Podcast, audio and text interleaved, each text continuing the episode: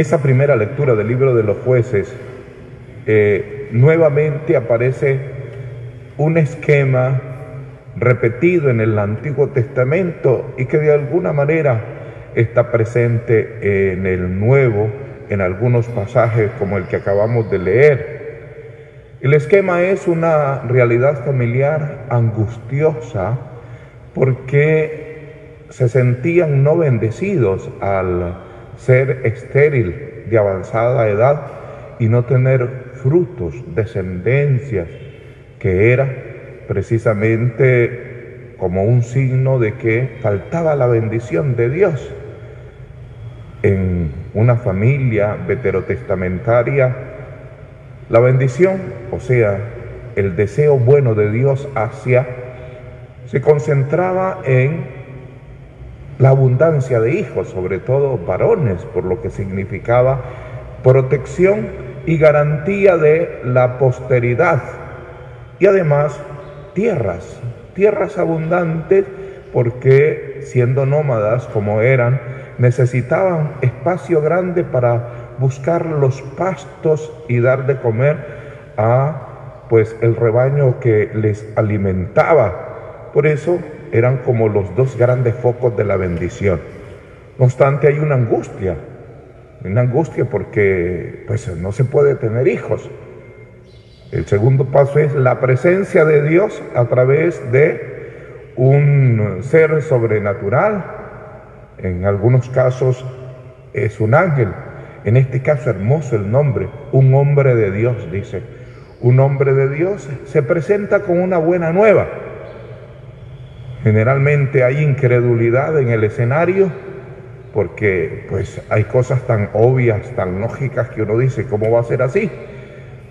Sin embargo, la actuación de Dios viene y la conclusión es que lo imposible se hace posible en manos de Dios. Es lo que sucede en esa lectura del Nuevo Testamento también.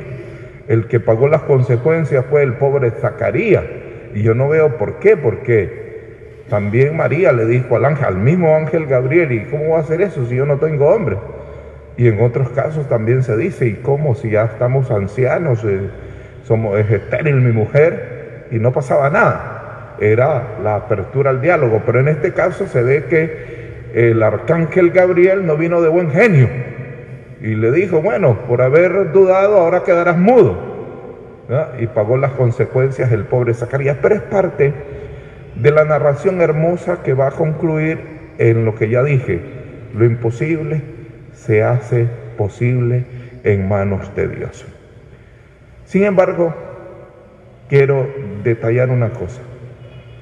En estos esquemas, la fuerza recae sobre Dios, porque pues, era imposible tener hijos, estéril y de avanzada edad. Pero en el actuar fuerte de Dios, se, sucede el milagro. La fuerza está sobre Dios. Pero en el caso de José y María, qué bonito. Hay una participación humana fuerte. Uno, María no es estéril. Dos, María es joven, está en la potencia para poder crear hijos. Por ende, allí no sucede el milagro. El milagro es la concepción, en cuanto que ella va a tener a su hijo sin tener contacto con hombre, como lo dirá ella misma. Pero hay una fuerza humana que participa. Ella no es estéril y está joven. Significa la participación humana sí se da. No es en el caso de los demás esquemas que son pasivos. Todo lo hace Dios. Él hace lo posible y lo imposible. En este caso no. La humanidad sí va a participar. Pero, pero, esa humanidad Dios la preparó. La preparó para que sacara la cara. Es la concepción de María, la inmaculada concepción de María. O sea, la pureza de ella le permite que la humanidad no sea ahí una cosa pasiva, sino activa. Por eso, queridos hermanos, démosle gracias a Dios, porque ahí está, la que sacó la cara por nosotros para que la fuerza no fuera exclusivamente de Dios, sino que la parte humana se hiciese presente. Y esa parte humana es la que Dios espera de nosotros. Nosotros no somos títeres en manos de Dios.